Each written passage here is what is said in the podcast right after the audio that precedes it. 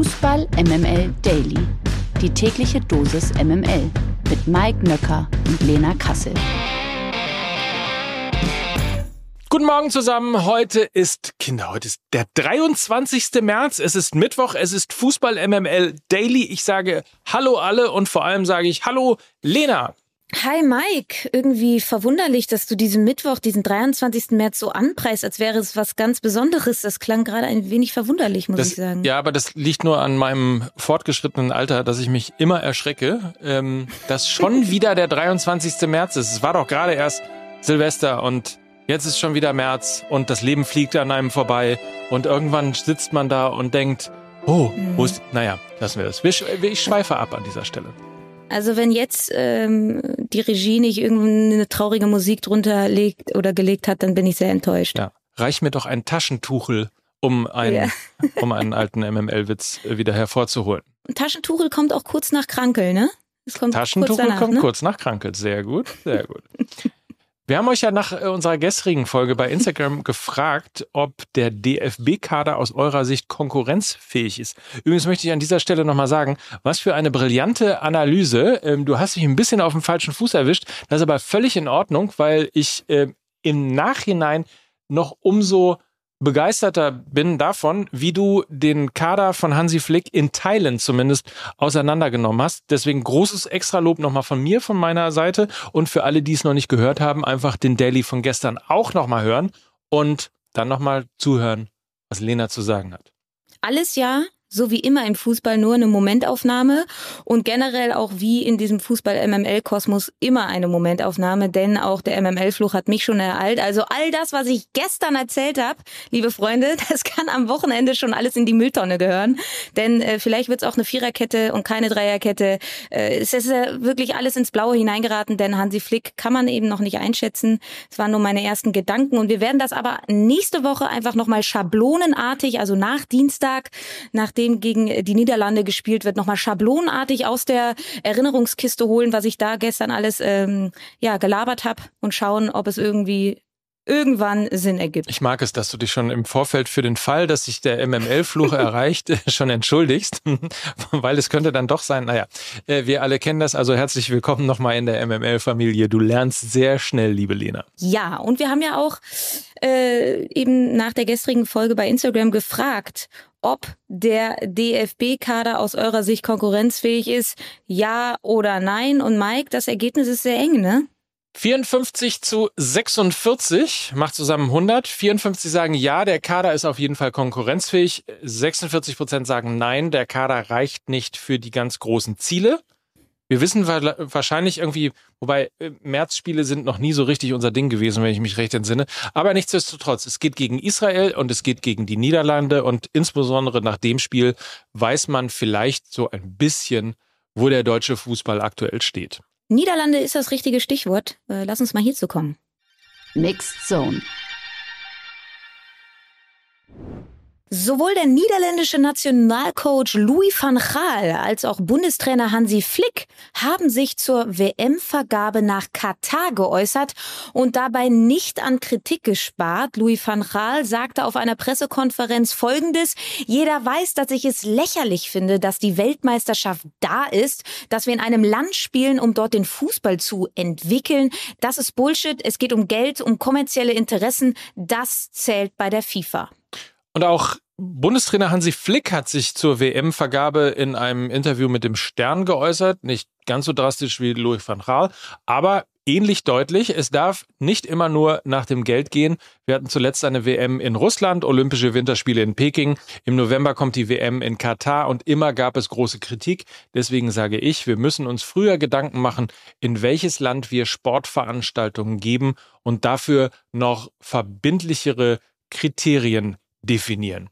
Das kann man beides unterschreiben. Ja, Kriterien ist, glaube ich, ein ganz großes äh, Stichwort. Da hat Hansi Flick natürlich recht. Verbindlichere Kriterien, also äh, ein, ein, einen gewissen Katalog, äh, der ähm, aufgestellt wird und ähm, wo man dann quasi häkchenartig ähm, Sachen ähm, bestätigen kann oder eben nicht. Und Kriterien aber auch ein Stichwort, wenn wir über die Bewerbung als Austragungsort reden. Denn beim IOC ist das so zum Beispiel gewesen, dass es äh, sogenannte Bitbooks gibt, also so Bewerbungsmappen, Bewerbungskriterien, die ein etwaiger Austragungsort erfüllen muss. Und äh, da diese Kriterien, die da drin stehen, sind teilweise moralisch einfach nicht vertretbar. So war es zumindest bei München, die ja auch als Austragungsort für die Olympischen Winterspiele in Frage gekommen wären.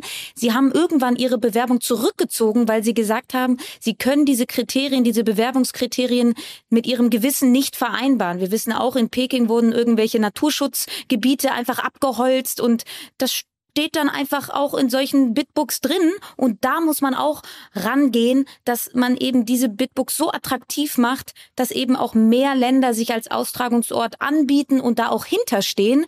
Und das ist eben auch ein Wandel, der vollzogen werden muss. Denn ich habe das Gefühl, wenn wir jetzt mal wieder bei den Weltmeisterschaften im Fußball sind, Russland, jetzt Katar, natürlich geht es da auch um Geld, aber eben auch darum, dass sie einfach kompromisslos und gewissensfrei Entscheidungen treffen, weil ihnen da gewisse Werte einfach nicht so wichtig sind. Und da muss man auch ran, also an der Wurzel anpacken. Ja, bin ich total dabei. Verbindliche Kriterien. Ich will jetzt nicht super selfish wirken, ähm, bin ich natürlich ein bisschen, aber ähm, im 2018 habe ich bei Sky schon einen äh, Kommentar geschrieben, wo es um den Zukunft des Fußballs äh, ging. Und ähm, den habe ich an der einen oder anderen Stelle schon mal zitiert. Aber das, was du mit den Kriterien gerade für die Spielorte oder die Länder gesagt hast und ähm, so Themen wie Nachhaltigkeit oder Meinungsfreiheit, Rassismus etc. etc. Ähm, gilt ja eigentlich auch für Sponsoren. Und äh, einer der Punkte, die ich quasi mal aufgeführt hatte als Veränderung des Fußballs war, das Sponsoring hat klare Regeln, wer in der Bundesliga werben darf und wer nicht. Marken oder Länder, die den Terror mutmaßlich unterstützen, die Bürgerrechte beschneiden, Frauen unterdrücken, Kinder ausbeuten oder sexistisch werben, sollten nicht dazugehören. Ich finde es ehrlich gesagt höchst scheinheilig, dass Vereine Geschäftsbeziehungen mit Ländern wie Katar pflegen, während das Land von der halbarabischen Welt wegen Terrorunterstützung boykottiert wird. Also einfach mal Haltung zeigen. Der Fußball ist sozusagen der Absender, der Fußball ist die Plattform und die Plattform ist die eigentlich, nach der sich alle reißen, also sowohl äh, der Zuschauer, der Fan logischerweise auch, aber eben auch die Länder und die Sponsoren. Und eigentlich wäre man total im Driver Seat, um eben diese verbindlichen Kriterien zu definieren und einfach dafür zu sorgen, dass der Fußball nachhaltiger wird, dass er sauberer wird, dass er gerechter wird und dass er eben nicht nur für Geldmacherei da ist. Im Driver's Seat sitzen ja aber auch die Sponsoren, weil genau über die könnte ja auch Druck entstehen, weil darüber fließt ja dann eben auch Geld. Und wenn Sie, äh, wenn Sie eben sagen, wir ähm, dienen nicht als Sponsoren in den und den Ländern und da müssten auch gewisse Kriterien erfüllt werden, sonst fließt bei uns halt auch kein Geld. Das ist ja auch eine, Druckul eine Drohkulisse und eine Druckkulisse, die man aufbauen könnte.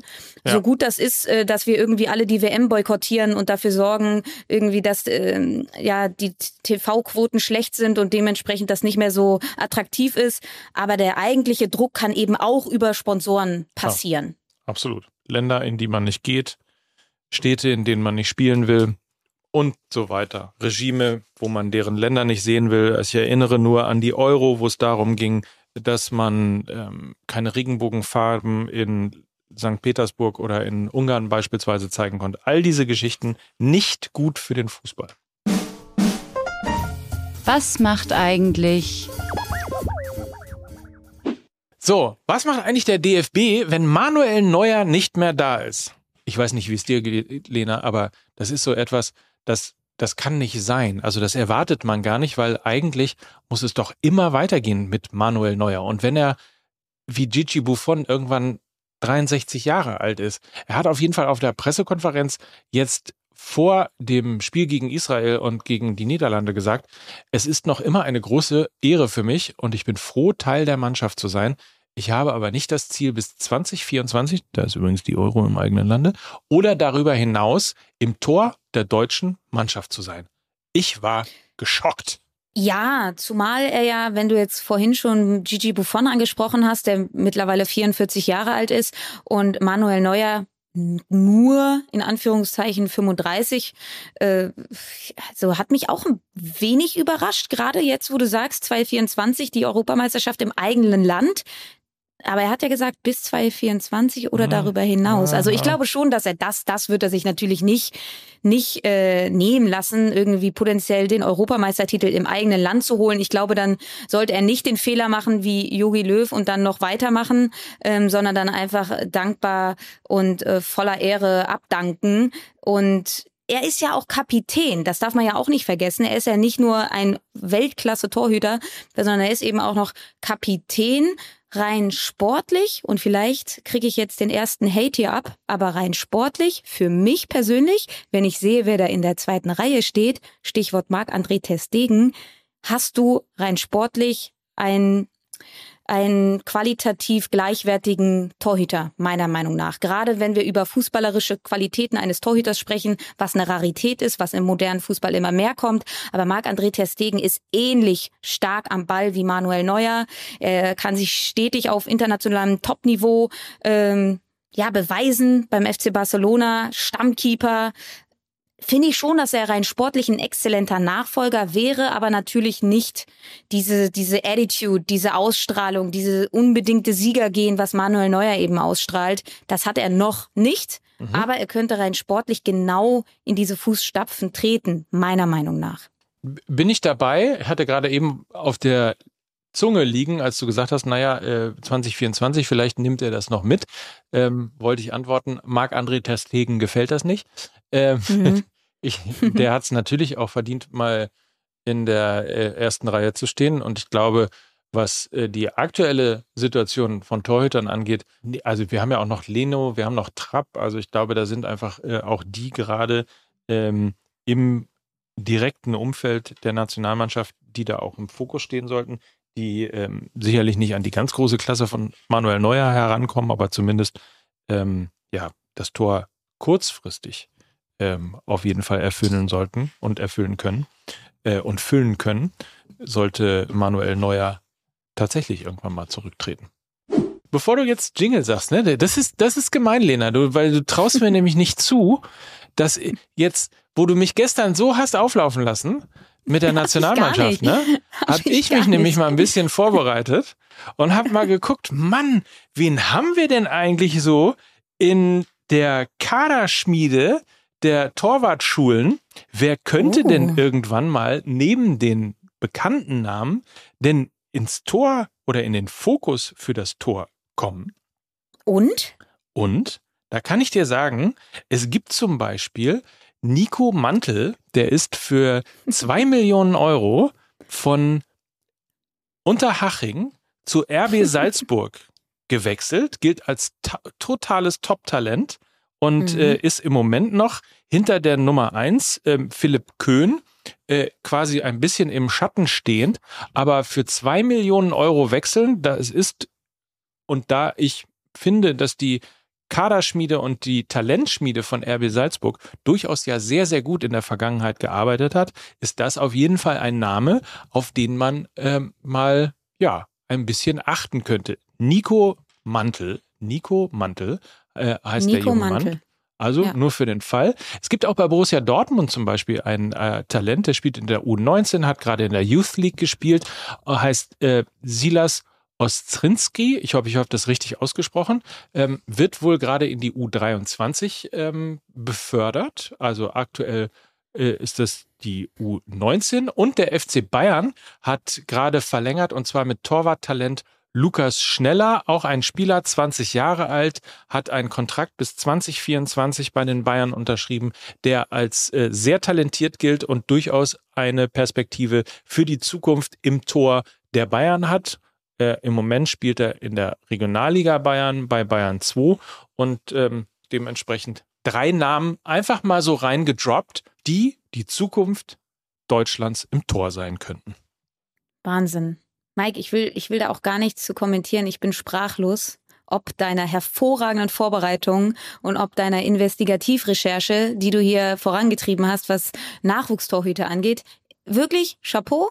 Ich halte meinen Mund Ast rein, sehr schön. Wir schreiben uns alle die drei Namen auf und ihr da draußen habt zuerst bei Fußball MML Daily so. gehört. MML International. Gestern Abend war das Viertelfinal-Hinspiel in der Champions League der Frauen. Bayern München empfing Paris Saint-Germain in der Allianz Arena. Lena, wie war's? Ja, vor rund 13.000 Zuschauerinnen und Zuschauern in der Allianz Arena zeigten die Münchnerinnen einen kämpferischen Auftritt und die Bühne Allianz Arena wurde dank des tollen Publikums auch zu einer großen Bühne. Am Ende traf dann aber PSG zweimal per Ecke und zwar immer dann, wenn die Münchnerinnen gerade gut drin waren in der Partie. Bei Sidney Lohmanns beiden Alu-Treffern hatte der FCB on top auch noch Pech. Der Anschlusstreffer via direktem Freistoß von Clara Bühl kam dann leider zu spät und so gehen die Bayern-Frauen mit einem Torrückstand ins ins Rückspiel in Paris. Die zweite Champions League Partie des Abends war der spanische El Clasico zwischen Real Madrid und dem FC Barcelona und die Frauen des FC Barcelona gingen ja als haushoher Favorit in die Partie, sind mit fast 20 Punkten Vorsprung auf Platz 1 in der Liga und haben auch vor einer Woche noch die Königlichen in der spanischen Liga mit 5-0 vom Platz geschickt. Dementsprechend hatte Real Madrid mit der deutschen Babette Peter als Kapitänin noch eine Rechnung offen und das zeigten sie auch im heimischen Stadion. In der achten Minute gingen sie durch Olga sogar in Führung, doch in der zweiten Hälfte drehte Barca mächtig auf und sicherte sich durch das Tor von Pina und einem Doppelschlag von Weltfußballerin Alexia Putellas doch noch den Sieg. Drama pur also am gestrigen Champions League Abend der Frauen. Das Rückspiel ist dann heute in einer Woche in Paris. Heute Abend trifft der VfL Wolfsburg noch zudem auf den FC Arsenal. Das Spiel wird um 21 Uhr in London angepfiffen. Das abseitige Thema. Einst war er einer der besten Linksverteidiger der Welt, spielte für Manchester United oder Juventus Turin. Nun feiert Patrice Evra Premiere als Boxer. Der Franzose gibt nämlich Ende April sein Debüt im Boxring. Gegner des ehemaligen Nationalspielers wird der YouTuber Adam Saleh sein. Die beiden treffen, um genau zu sein, am 30. April in London aufeinander. Ausgetragen wird der Fight als Vorkampf des Aufeinandertreffens von Martin Ford und Sayat Garibi. So, Mike, hat dich diese Meldung überrascht? Nein, hat sie nicht, weil das tatsächlich, also natürlich hätte ich jetzt äh, nicht mit Patrice Evra gerechnet, aber ich habe zumindest mal beobachtet, dass insbesondere Boxen von YouTubern äh, sich immer größerer mhm. Beliebtheit ähm, erfreut. Ich weiß, dass ein Freund von mir ich weiß gar nicht, ob PewDiePie oder irgendwie jemand da geboxt hat, äh, extra nach Manchester gefahren ist, volle Halle, da wo sonst nur Box-WM-Kämpfe ausgetragen werden, in einer vollen Halle, haben sich da irgendwie YouTuber aufs Maul gehauen. Ähm, ist auch nach Deutschland drüber geschmappt. Also Leon Marcher hat auch schon im Boxring äh, ordentlich einen auf die Nase bekommen. Also insofern, dass das jetzt so eventig wird, dass das groß wird, äh, hat mich nicht überrascht. Aber dass natürlich äh, Patrice Evra ausgerechnet so wieder in die Schlagzeilen kommt, ich hätte ehrlicherweise nicht damit gerechnet. Ich folge ihm ja auf Instagram, kann ich euch allen da draußen nur wärmstens ans Herz legen. Da gibt es zum Beispiel Fake-PKs oder er tanzt im Panda-Kostüm. Also er ist schon ein bisschen crazy. Äh, ich finde es total beeindruckend, mit was für einer Leichtigkeit er jetzt einfach durch sein Leben geht. Ich meine, kann er auch. Und er nimmt sich überhaupt gar nicht ernst, hat Bock auf das Leben, ist crazy und deshalb hat mich das überhaupt nicht überrascht, dass er jetzt, uh, guess what, auch noch in den äh, Boxring steigt und sich vermutlich ordentlich vermöbeln lässt. Werden wir auf jeden Fall weiter verfolgen. Gewinner des Tages. Um auf die Situation der Menschen in der Ukraine aufmerksam zu machen, setzt David Beckham gezielt seine Reichweite auf Social Media ein. Und wie macht er das? Er hat in mehreren kurzen Clips auf seinem Account, der unter anderem mittlerweile 71,5 Millionen Follower hat, hat er solche Szenen wie aus einem, aus der Krankenhausarbeit in Charkiw. Das ist eine besonders gebeutelte Stadt in der Ukraine, die sehr unter den Bedingungen des Krieges äh, leidet. Und da zeigt zeigt er immer wieder kurze Clips und gebt bitte, was ihr könnt, schreibt Beckham unter dieses Video. Und die Großstadt Charkiw liegt eben im Osten der Ukraine, ganz nah an der russischen Grenze und äh, wirklich furchtbare Bilder, die dort äh, produziert werden. Und auch das kommende Fußballwochenende ja, steht im Zeichen des Kriegs gegen die Ukraine. Der DFB und seine 21 Landesverbände haben zu einem bundesweiten Solidaritätsspieltag aufgerufen. Von der Nationalmannschaft über die Frauenbundesliga bis zu den Amateuren sollen bei jedem Spiel Spendengeld Gelder für die ukrainische Bevölkerung gesammelt werden, die eben unter diesem russischen Angriffskrieg leiden. Und ähm, die Stiftung der Nationalmannschaft und der DFB wird die Summe die dank dieses Aufrufs dann eingeht, um bis zu 200.000 Euro aufstocken. Das klingt schon mal gut. Apropos Spenden. Soweit sind wir natürlich noch nicht, aber immerhin, ähm, wir haben ja auf unserer Heimspieltour versprochen, die Gewinne vom Merchandising ähm, komplett zu spenden. 1000 Euro sind durch eure Unterstützung zusammengekommen und dann haben wir ein bisschen gesucht, wo können wir das eigentlich spenden, was können wir eigentlich machen und haben bei betterplace.org äh, unter MML einen Link ein gerichtet. Den packen wir auch gerne in die Show Notes und den findet ihr bei Instagram in der Bio und ähnliches. Und ähm, dort ist ein Spendenkonto eingerichtet worden und es ist so ein bisschen die alte Wetten das Idee. Karl-Heinz Böhm, der ein oder andere, äh, ähm, wird sich dran erinnern. Zumindest wenn er nicht so jung ist wie Lena Kassel. Ähm, Karl-Heinz Böhm hat damals die Idee gehabt, wenn alle Zuschauer, die Wetten das gucken, nur einen Euro beziehungsweise damals eine Mark spenden, dann kommt eine Riesensumme äh, zusammen. Daraus ist äh, dann äh, eine wirklich fantastische äh, Spenden. Ähm, Geschichte entstanden und diese Idee haben wir so ein bisschen aufgegriffen, haben gesagt, wenn jeder von euch da draußen äh, nur einen Euro spendet, dann ähm, kommt bei den Zuschauern und Zuhörern und Zuhörerinnen, die wir haben, eine ganze Menge Geld zusammen. Es waren relativ schnell nach dem Start schon 2000 Euro, also nach dem Start der gestrigen Folge. Äh, 1000 Euro kommen noch drauf äh, aus der Haupt äh, Heimspieltour und äh, dementsprechend kann ich euch nur bitten, geht auf betterplace.org, sucht nach MML und spendet einen Euro oder was ihr eben spenden möchtet. Ähm, das ist, glaube ich, eine tolle Aktion. Kommt auch der Unterkunft Ukraine zugute. Das ist eine Allianz nachhaltiger Organisationen, die eine solidarische Zivilgesellschaft unterstützt Unterkunft-ukraine.de heißt diese Seite, da könnt ihr mal draufgehen. Es geht eben darum, dass Mitbürger und Mitbürgerinnen den Flüchtenden einen Schlafplatz anbieten können. Weit mehr als 200.000 Angebote wurden in den vergangenen Tagen bereits aufgenommen. Also das findet ihr alles da. Dazu gibt's noch eine eBay-Aktion, die noch bis zum 1. April geht. Drei fantastische Bilder aus der Heimspieltour von David Nienhaus, Ed Ruhrpoet, ähm, fantastischer Fotograf, äh, der uns da in einem sehr tollen Moment ähm, getroffen und abgelichtet hat. Das haben wir alles natürlich unterschrieben und äh, natürlich findet diese Auktion ebenfalls findet bei eBay statt und ähm, kommt eben auch der Organisation Unterkunft-ukraine.de zugute. Wie gesagt, wenn ihr spenden wollt, auf betterplace.org gehen und nach MML suchen. So, das war viel Info. Wie gesagt, wir packen das alles in die Show Notes, damit ihr dann alle Links äh, auch easy habt. Wäre toll, wenn ihr uns unterstützen könntet. Und nach solchen ja, Sätzen, Meldungen, wie auch immer, merke ich immer wieder, dass der Fußball eben wichtig ist, aber auch nicht das Allerwichtigste und eben die schönste Nebensache. Und das ist, glaube ich, in diesen Zeiten ganz wichtig, eben eine Nebensache ist. Und ich freue mich, Mike, jeden Tag mit dir diese Nebensache zu teilen. Auch heute hat es wieder Spaß gemacht. Das war der Daily. Bis morgen. Bis morgen. Feinen Tag. Wie immer bis Mike Nöcker. Und Lena Kassel für Fußball MML. Dieser Podcast wird produziert von Podstars bei OMR.